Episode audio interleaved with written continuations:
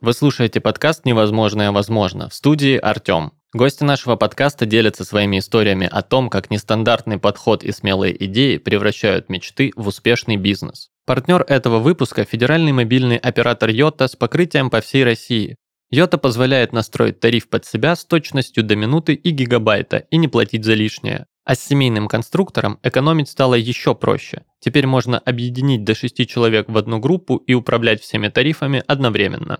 Сегодня у нас в гостях Роман Шторм, создатель Love as Art, очень любопытного проекта на стыке искусства и любви. Роман, привет. Привет, Артем. Давай разбираться. Любовь как искусство. В твоем случае это совсем не фигурально. В описании сайта твоей компании можно прочесть Love as Art. Это наборы для создания абстрактной живописи в моменты близости. И это интригует. Расскажи о своем продукте подробнее. Ну, собственно, в сути этой фразы и заключено максимально емкое описание продукта. Лафезарт — это наборы для создания абстрактной живописи в моменты близости. В набор входят все аксессуары, чтобы влюбленная пара могла легко и, что немаловажно, безопасно создавать шедевры абстрактного импрессионизма, занимаясь любовью, используя тела вместо кистей. Угу. Но, тем не менее, это набор. Когда я об этом слышу, что помимо тела любимого партнера, холста и собственно, красок понадобится? В набор входит абсолютно все, что понадобится, кроме подрамника, о нем скажу чуть позже. Мы кладем в набор холст, мы кладем в набор э, специальные гипоаллергенные краски. Цвета выбирают покупатели, то, в каком виде они хотят видеть картину в будущем, в каком цвете. Мы кладем э, защитную пленку, потому что, как ты понимаешь,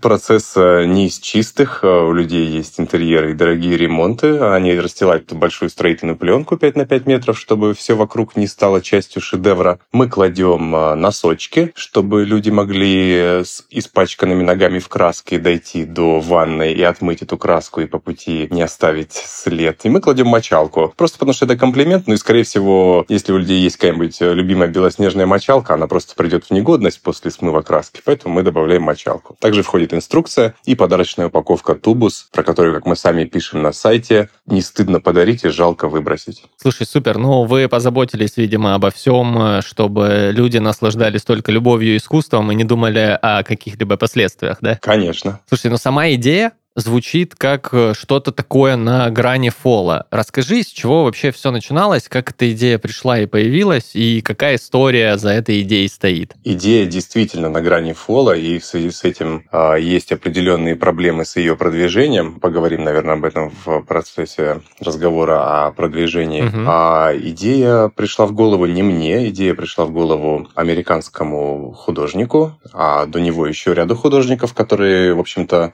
не он придумал придумал рисование телами, но он лишь придумал использовать это как коммерческий продукт. И в далеком 2012 году, когда я занимался подарочно-интерьерным бизнесом, я все время искал какие-то такие штуки э, за рубежом, которые теоретически можно было бы привозить в Россию и продавать. И тогда я нашел этот американский набор. Мы некоторое время вели переговоры с американским коллегой на тему поставки его наборов э, в Россию. Переговоры ничем э, не закончились. И спустя какое-то время я решил, поскольку меня эта идея не отпускала, я решил, что я сделаю сам такой набор в России. И следующие четыре месяца я как раз занимался тем, что собирал по частям, э, по крупицам такой набор. Это было, оказалось сложнее, чем я думал, неожиданно. Да, смотри, мы в подкасте «Невозможное возможно» как раз-таки говорим о трудностях и том, что приходится преодолевать на пути к э, реализации своей идеи, в превращении своей идеи в бизнес. Во-первых, хочу спросить вот что. Идея тебя не отпускала, не получилось да, договориться с продажей наборов из Америки в России,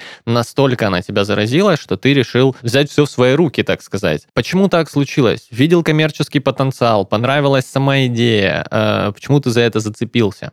Но прежде всего в том проекте, в котором я был, угу. я разругался с инвесторами и находился в процессе выхода из этого бизнеса, и я понимал, что дальше мне нужно искать, чем заниматься. И тут я вспомнил, что когда-то я видел такие наборы. Угу. И почему бы ими не заняться? Поскольку мне очень нравилась сама идея, как э, человеку, безусловно, до мозга костей романтику, я подумал, что это круто. Влюбленные пары будут себе это покупать. И в этом я, кстати, ошибся. Дальше тоже об этом скажу. Угу. Ты говоришь о том, что для того, чтобы собрать э, первый набор, да, первую партию наборов понадобилось э, около четырех месяцев. Какие сложности в этом, с чем столкнулся? Сложности возникали абсолютно везде. Вот каждый компонент набора, который я перечислил, из чего он состоит, а, сложности были вот прям совсем. Вот все, что могло пойти не так, оно шло не так. Ну вот пойдем от сложного по упрощению. Например, краски. Угу. Я вообще не представлял, какие это должны быть краски. Я понимал, что дело серьезное, потому что краска контактирует с телом, краска контактирует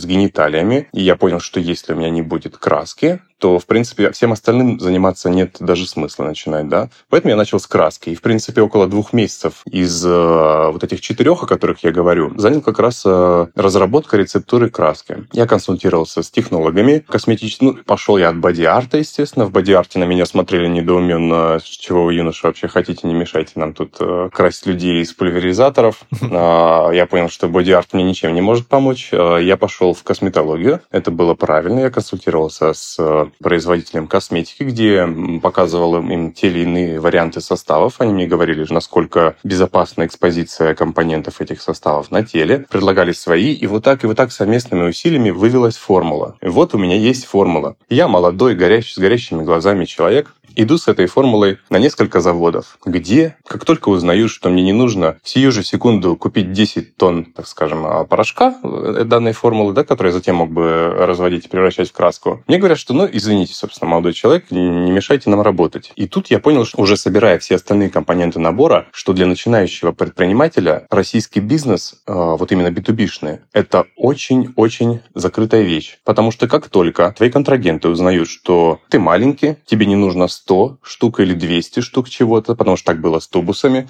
так было с мочалками, так было с э, флаконами, которые нужны для краски, да? Ты куда-то обращаешься, когда там узнают, о, нет, мне нужно было вот 100 наборов собрать. Я обзванивал э, несколько организаций, вот когда ты узнаешь, что тебе нужно 100 штук, с тобой просто не будут работать. И на тот момент уже, в принципе, все говорили про то, что как важно поддерживать российский бизнес. Не так ярко говорили, как сейчас, но говорили. И вот я, собственно, пытался поддержать российский бизнес, но российский бизнес не нуждался в моей поддержке. И мне пришлось идти в Китай за многими компонентами, потому что китайцы были счастливы отгрузить мне 100 флаконов. Да, они говорили, это будет дороже, чем тысяча или чем 10 тысяч флаконов, но мы согласны заработать ваши 200 долларов. Русские не хотели. И вот русские не хотят, эта проблема, она как была со мной в 2013, так она до сих пор остается. Русские не хотят работать. Сам твой проект просто обязывает, чтобы люди хотели, начиная от названия, заканчивая идеей реализации, правильно понимаю? Ну, конечно. Да. Но все-таки э, Love is Art, он существует, и это стало возможным э, благодаря чему? Э, как удалось рассказать э, потенциальному покупателю об этом продукте? Какие сложности были здесь, и как ты их преодолевал? Ну, сложность, э, после того, как я собрал набор, сложность самая первая, с которой я столкнулся, заключается в том, что все социальные сети делают вид, что секса не существует, даже несмотря на то, что наш продукт ассоциируется с сексом, именно со словом секс и с сексуальными изображениями исключительно, так сказать, в уме, мы не публикуем там фотографии совершенно обнаженных тел. Но я столкнулся с тем, что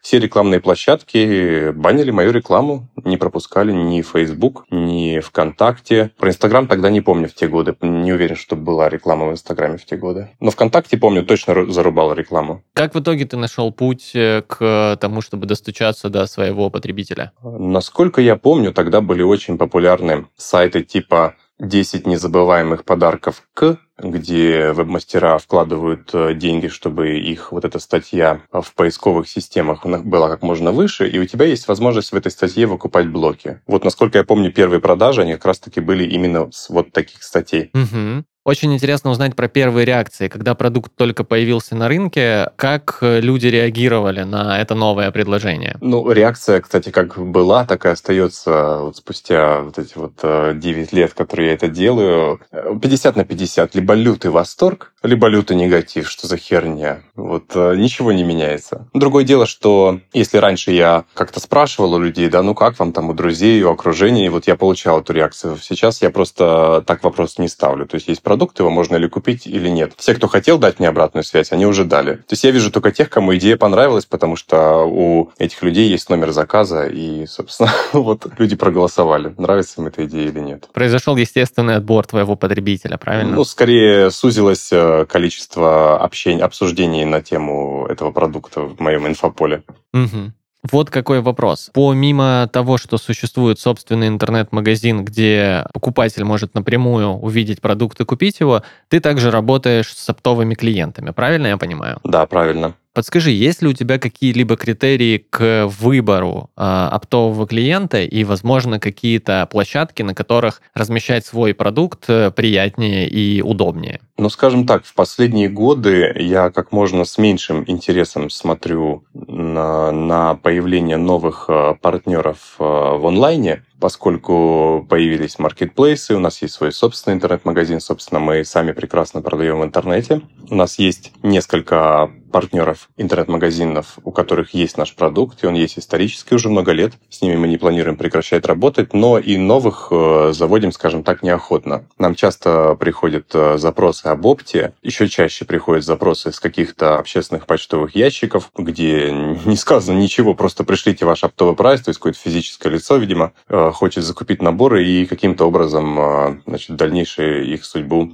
притворять в жизнь. Такие запросы мы не обрабатываем, мы очень внимательно следим за тем, какие, собственно, планы у нахождения нашего продукта у партнера. И поэтому в большинстве своем, в 90% случаев мы не вступаем в оптовые взаимоотношения. То есть, по мне, лучше иметь там 3-5 партнеров э, надежных, про которых мы знаем, что они заботятся о своих клиентах и о сервисах, которые предоставляют, а масштабировать количество, чтобы по запросу купить лафазарт в интернете, например, чтобы было больше ресурсов. Такой задачи никогда не было, и ее до сих пор нет. Скорее, мне интересно, чтобы по этим запросам были, собственно, люди приходили ко мне на мои аккаунты, в том числе в маркетплейсах и в наших интернет-магазинах. Маркетплейсы сильно переделали рынок, поскольку они сократили, как я считаю, вот этот вот э, путь между потребителем и производителем. В принципе, любой производитель может сейчас выложить свою продукцию на маркетплейсе и не нуждаться в каких-то других дополнительных онлайн-каналах продаж. Да, Роман, хотелось бы еще узнать у тебя, какие каналы маркетинга и продвижения более эффективны в твоем случае и какие совсем нет? Ну, во-первых, я бы хотел рассказать про то, про одно важное открытие, которое я э, сделал, наверное, лет пять назад, то есть когда бизнесу уже было половина возраста от того, который есть сейчас. Все это время с момента старта я думал, что мой основной покупатель этого продукта – это парочка, которая супер влюблена друг в друга,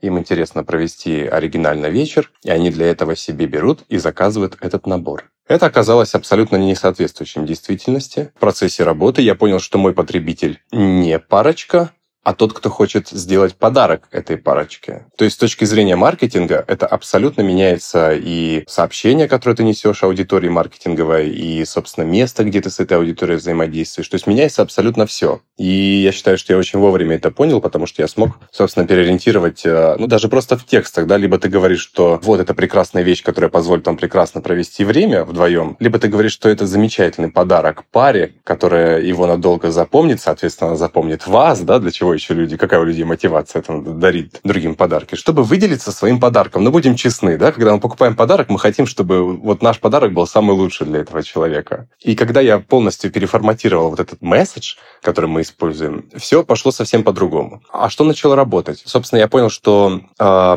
каналы, если говорить о каналах, каналы, они всегда, в общем-то, у всех бизнесов одни и те же. Мы все сидели до 2022 года, мы все сидели в Инстаграме, мы все смотрели YouTube. Я еще помню момент, что даже когда мы все сидели ВКонтакте, вот примерно вот в обратной последовательности оно так и начиналось. Мы сначала были ВКонтакте, потом появились какие-то блогеры в Ютубе, и потом был Инстаграм. И последние годы, наверное, два или три года, мы после того, как мы закончили эксперименты с блогерами, когда для нас блогеры перестали работать, когда я увидел, что мы тратим кучу каких-то денег на, на блогеров и не получаем результат, мы вообще оставили только э, Facebook Ads, собственно, контекстную сеть э, Инстаграма. Мы нашли способ обходить бан Фейсбука на наготу, и вот последние годы мы использовали исключительно этот инструмент продвижения. То есть до э, текущего момента путем проб и ошибок стало понятно, что Facebook эффективнее всего. Правильно? Мы, мы остались только там, да. Потому что мы пробовали и розницу, да, вот, например, у меня были клиенты с офлайн магазинами Мы пробовали ярмарки новогодние, которые проходят в торговых центрах. И вот первый формат, который мы вычеркнули, как раз это был офлайн. Мы поняли, что Лафазарт — это не тот продукт, который можно идти, увидеть и купить. Хотя бы просто потому, что этот продукт требует от тебя того, чтобы ты остановился и разобрался, а что такое, собственно, в этом черном тубусе это находится. Вот это был первый формат, который мы исключили, потом мы исключили блогеров и прочее, прочее. Вот так мы оставили только Facebook Ads виде красивая картинка, на которой, не дай бог, чтобы видно было какую-нибудь ключицу, потому что если там будет видно что-то вроде оголенной ключицы, Facebook сразу скажет, что это слишком обнаженные фотографии. Вот мы оставили очень нейтральные фотки и по ним откручивали какие-то там бешеные бюджеты на рекламу, и это как-то работало. Ну, я надеюсь.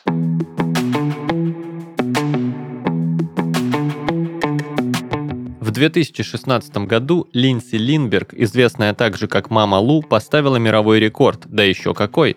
Она разорвала целых пять телефонных справочников за одну минуту. Наверняка устала от переплат за мобильную связь. С Йота вы можете настроить тариф под себя с точностью до минуты и гигабайта и не платить за лишнее. Невозможно? Возможно с Йота.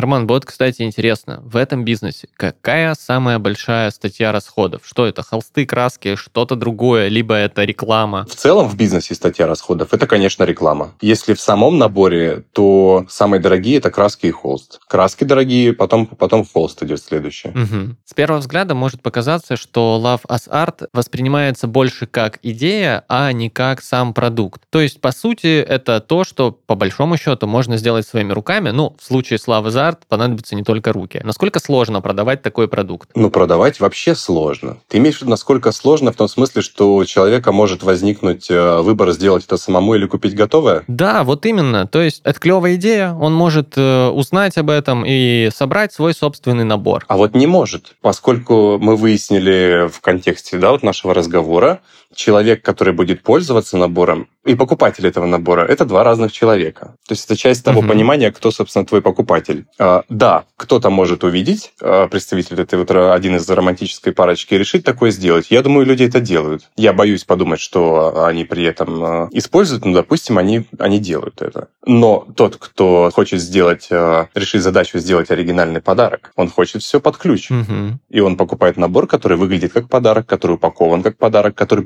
продуман как законченный подарок. И, собственно, у него такой выбор в голове не стоит. Человек ищет подарок, он получает подарок. Окей, ты ответил на мой вопрос. Смотри, наверняка а, в твоем бизнесе у клиента часто возникают возражения. А какие страхи чаще всего встречаются и как получается их развеять? Сложно сказать, поскольку мы в традиционном смысле не преодолеваем возражения, да, то есть покупатель либо сделал у тебя заказ, либо не сделал, закрыл страницу, да, то есть как такового диалога у нас не происходит. А последнее, что я помню, у людей была всегда одна проблема с тем, чтобы их не обманули, поэтому они предпочитали оплачивать посылки при выручении. Но пандемия изменила все, и сейчас у нас 90% заказов э, приходят уже оплаченными. То есть, я так понимаю, культура интернет-шоппинга в России благодаря пандемии, культура использования дистанционных платежей, она, собственно, шагнула далеко. И вот этот вот э, некий буфер недоверия мы преодолели. А, вот, кстати, как э, пандемия повлияла на продажи в твоей сфере? Они увеличились, уменьшились, не изменились? Они драматически упали в пандемийную весну, поскольку, ну, совершенно понятно, что когда у людей в голове возникает вопрос, смогут ли они на следующей неделе покупать себе хлеб,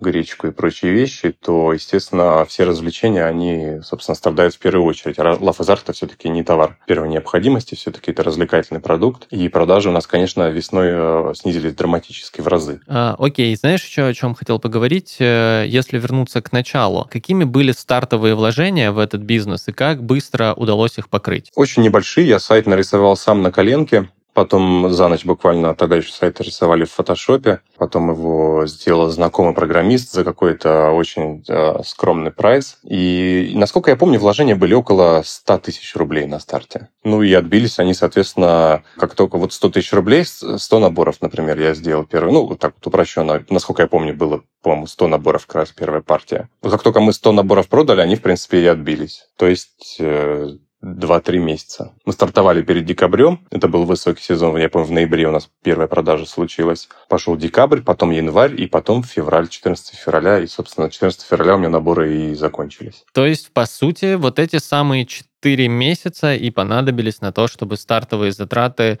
покрыть. Ну да. Угу. Я еще хочу узнать у тебя про твою команду. Lavas Art. Что это за люди, сколько их и есть ли какие-то особые критерии к выбору команды? А, в Art нет команды как таковой. Все, что может быть выведено на аутсорсинг, у нас выведено на аутсорсинг. Есть один человек, который обрабатывает заказы, при этом он никуда, никогда никому не звонит, так тоже случилось исторически. Мы обрабатываем заказы исключительно по СМС. И есть э, человек, э, точнее два человека, которые периодически друг друга подменяют, которые, собственно, производят сборку наборов. И они тоже работают на аутсорсинге. Это для них не единственное место занятости. То есть есть задание на сборку, они приезжают в удобное для них время, у них свои ключи там от мастерской, делают все нужные сборки и уезжают. Доставляют службы доставки, хранят систему фулфилмента. Очень мало человек задействовано в этом проекте, и мне это очень нравится. Есть в голове, возможно, примерная, может быть, точная цифра количества наборов, которые за эти уже больше, чем 8 лет были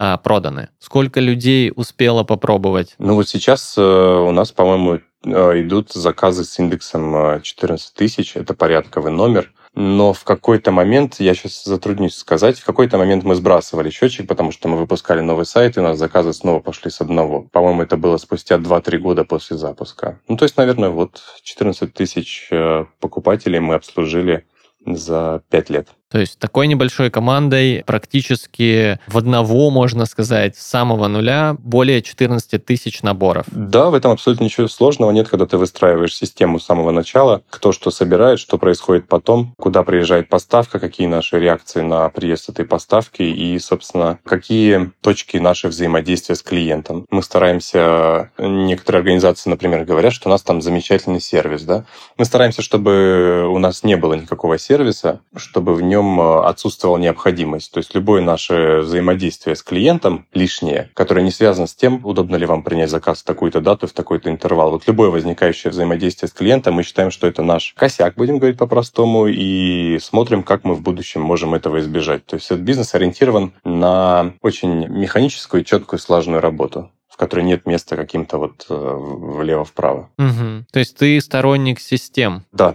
да, я сторонник систем. Есть, э, есть, мне очень импонируют, конечно, вот эти вот э, все некие ремесленнические романтичные вещи, где нужно каждого клиента знать в лицо, где нужен индивидуальный подход э, к твоему клиенту. Но это очень быстро становится невозможным, когда у тебя появляется больше, чем 100 клиентов, и ты понимаешь, что система становится важнее, чем личный контакт. И в этом смысле приходит, пришлось, наверное, чем-то жертвовать, хотя я не думаю, что люди, которые что-то покупают в интернете и очень жаждут с нами общения. Они хотят, чтобы им по той цене в указанную дату все быстро доставили, чтобы все трек-номера приходили, чтобы у клиента не было поводов с нами общаться. И мы, в принципе, стремимся к тому, чтобы и у нас не было с ними повода общаться. Бизнес для интровертов, как говорят мои друзья.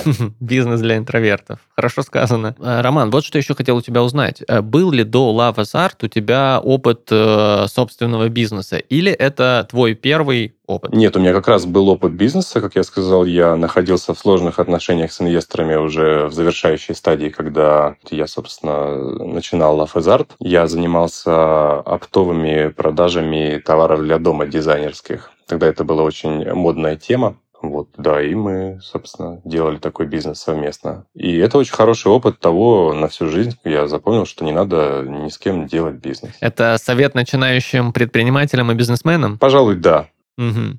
Ром, еще хотел у тебя узнать, какие еще продукты, кроме наборов для абстрактной живописи телами, предлагает э, Love is Art? Love is Art э, именно как сайт прошел несколько изменений в ассортименте претерпел, поскольку все годы я, собственно, задавался вопросом, а чем, собственно, еще мы можем быть людям интересны. В какой-то момент магазин стал э, неким э, магазином подарков для влюбленных. Мы добавили различную продукцию косметическую, например, для массажа. Мы добавили какие-то подарки, статуэтки, вазочки. Потом, спустя несколько лет, а, магазин La Fazard стал а, секс-шопом. Я подумал, что это будет вполне логичное продолжение развития этого бизнеса. Но буквально несколько месяцев назад все эти гипотезы я закрыл, и La Fazard вернулся в свое исходное состояние, сейчас он состоит из э, двух продуктов. Это, собственно, наборы, про которые мы говорим. И второй есть продукт, который уже несколько лет э, есть в нашем ассортименте, и он нравится людям. И это вот он как раз-таки единственный, кто остался с нашего эксперимента, а не сделает ли нам э, некий подарочный романтический магазин. Это настоящие розы в 24-каратном золоте. Настоящие розы в 24-каратном золоте. А как это происходит, как это изготавливается, либо где это покупается? Э, розы изготавливают в Индии по нашему заказу они получают живые розы и затем проводят э, с ними э, некий перечень процедур, чтобы эта живая роза оказалась законсервированная и покрыта всеми нужными слоями, там, э, слоями металлов, и в конечном уже приобрела золотой финиш, как мы, как мы и задумываем. После чего они приходят в Россию, мы делаем в России для них красивые подарочные коробки, и вот предлагаем покупателям. Ром, почему не получился бизнес секс-шопа? Почему э, пришлось вернуться к первоначальной идее и вообще пошло ли это во благо бизнесу? Начиная с конца, я считаю, что да, пошло, потому что все, что не работает так, как ты ожидал, нужно безжалостно отрезать, поскольку оно начинает тащить тебя на дно и эмоционально, и вполне себе материально, если мы говорим о бизнесе. А на вопрос «почему?», когда я начал заниматься секс-игрушками и изучать эту тему, я понял, что есть некие бренды-флагманы, как в любой, в любой электронике, да, как в любом бизнесе. Я решил, что я буду работать с этими флагманами. У меня не будет какого-то китайского ноунейма, который ломается через одно устройство. И я пошел к официальным представителям этих брендов, которые находятся в Европе. Закупил все официально. Я белый, пушистый, закупил все официально привез все официально, сертифицировал все официально. То есть был абсолютно белый, надежный, безопасный товар. Ну, то есть поступал, собственно, так же, как э, с красками в лафезарте, да, где э, для меня было важно, чтобы это было прежде всего безопасно. Точно так же с секс-игрушками. И когда я привез этот товар, и спустя несколько месяцев от этого момента как раз начался страшный бум на маркетплейсы. Это вот был вот именно тот год, когда все вдруг кинулись зарабатывать на маркетплейсах. И спустя несколько месяцев я обнаруживаю, что мои товары флагманские на маркетплейсах стоят в рознице столько, по какой цене я приобрел их в Европе у официального производителя. Как это делается? Очень просто. В Китае завод, который выпускает, например, 10 вибраторов для флагманского бренда, туда приходит человек и говорит, ты 10 делаешь для них, а один для меня. И через заднюю дверь мне его тихонечко продаешь. А потом я его также в черную везу, в тюках в Россию. И вот так продукт попадает в Россию. Вот так образовывается, собственно, низкая стоимость. Этот товар не сертифицирован, этот товар э, не проходит, естественно, quality control э, зарубежный. Э, то есть классический черный, черно-серый товар. Вот именно это продавалось на маркетплейсах по заниженным ценам. И вся война на маркетплейсе, собственно, шла вокруг цены этого товара. Да? То есть в чем заключается бизнес маркетплейса? Кто лучше законтрабасил товар, у того, собственно, есть хорошая цена, у того есть продажи. То есть если откинуть всю романтику, это бизнес логистов, а не предпринимателей. Это соревнование логистов. Я задал себе вопрос, хочу ли я соревноваться в том, э, кто лучше, кто чернее найдет, привезет и купит и вот этот вот товар, и лучше его там оптимизирует, растаможит. Я ответил себе, что нет, потому что это абсолютно неинтересный бизнес. Я могу этим заниматься, я могу при желании попросить, у меня есть агенты в Китае, попросить найти все лазейки, но я не хочу. Я вот, для меня это некая вот грязь. И я понял, что как я раньше делал свои продукты, так мне и нужно продолжать это делать. И я оставил только те продукты, на которых есть марка Lafazard. Сейчас я работаю еще над линейкой продукции одной. И его, собственно, я решил сфокусироваться на том, от э, чего получаю кайф. Когда у тебя есть свой продукт, своя торговая марка, ты все-таки сам э, контролируешь и все цепочки поставок, и тех, кто представляет твой продукт, и всю маркетинговую политику, и контроль качества на тебе. И я понял, что как я изначально начал, что я себе сказал, что я не буду ничего перепродавать. И это, в общем-то, была для меня правильная мысль. Но это не значит, что это единственно верный способ делать бизнес. Можно делать бизнес на Wildberries, да, можно делать бизнес как логист, но нужен определенный склад характера, которым я не обладаю. И очень важно себе честно признаться в этом, в том, собственно, чем ты обладаешь, а чем нет. А, Роман, хочу еще немного с тобой поговорить о мечтах. Э, где бы тебе было приятно и где бы ты хотел увидеть картины, созданные с помощью наборов Love is Art? В каком месте? Нигде бы не хотел. Вот мне наиболее приятно, что эти картины висят э, в спальнях моих покупателей. И это вот именно та цель и тот месседж э, продукта, который был изначально, и он реализуется именно так. Никогда у меня не было никаких выставочных амбиций. Тем более, что я помню, в первые годы после старта этого бизнеса выходили статьи про Лафазарт, и в какой-то из статей взяли почему-то комментарий у... Не, не помню уже детали, это было 2015 год, взяли комментарий у некой владельца галереи, где у нее спросили, вы бы хотели выставлять себя в галерее а, такие наборы? И она, собственно, ответила, что до сих пор помню эту формулировку. Идея хорошая, но учитывая спекулятивные откровенно спекулятивный метод производства точно не в моей галерее. Вот такой был ответ. Ну, я, собственно, у меня и не было никогда амбиций делать какие-то выставки. Так что в спальнях это вещь, которая должна быть понятна только двоим. И я страшно горд, что сейчас 14 тысяч картин и, и более даже висят где-то в спальнях у людей и напоминают влюбленных о тех прекрасных моментах, которые они вместе провели. Ну да, звучит действительно круто. Ром, наверное, последнее, что хочу у тебя спросить. Расскажи о таком препятствии, на твоем пути к реализации этой идеи, столкнувшись с которым тебе показалось, что от собственного дела придется отказаться? И что в итоге помогло тебе все-таки сделать мечту реальной возможностью? Ну как, февраль 2022, мне прямо сейчас это так кажется, поскольку я говорил, что основной наш рекламный инструмент это был Инстаграм, с которым сейчас есть вполне понятные сложности с продвижением. Мы, собственно, в раз лишились практически всей нашей рекламы. Я шучу, конечно, мы не откажемся, естественно, от этого проекта. Тем более, что благодаря тому, что он выстроен так, что деньги на проект тратятся э, только когда в нем что-то движется, поскольку у меня нет громадного количества персонала, громадных там площадей склада, вот мы арендуем fulfillment, то есть товар продается, и тогда возникают расходы. Когда товар не продается, расходов, соответственно, ну, они возникают, но не такие большие. Поэтому, конечно же, мы не закроемся, но сейчас э, я задумчиво смотрю в будущее и с интересом жду, как это будет дело развиваться дальше. Но пока работаю над новым проектом, поэтому сейчас Лафазарт оставил как есть. Что-то продается. Та же самая сложность, она прямо сейчас, отвечая на твой вопрос. Мы попали в точку, да? Прям вот в этот момент э, происходит переломный момент. Я думаю, что он не переломный, а скорее гнущийся. Как вот в пандемии все очень угу. сильно испугались, а, все упало, пиши пропало. Себе я сейчас сказал, мы просто подождем до осени и не будем делать никаких резких движений. Там переходить во ВКонтакты резко или там что-то еще. Ничего я не буду пока делать, пока смотрю, жду. Роман, спасибо, что поделился своей историей о том, как создать продукт, который буквально превращает любовь в искусство. Тебе спасибо, что пригласил. А в гостях подкаста «Невозможное возможно» был Роман Шторм, основатель линии подарков для влюбленных Love Us Art.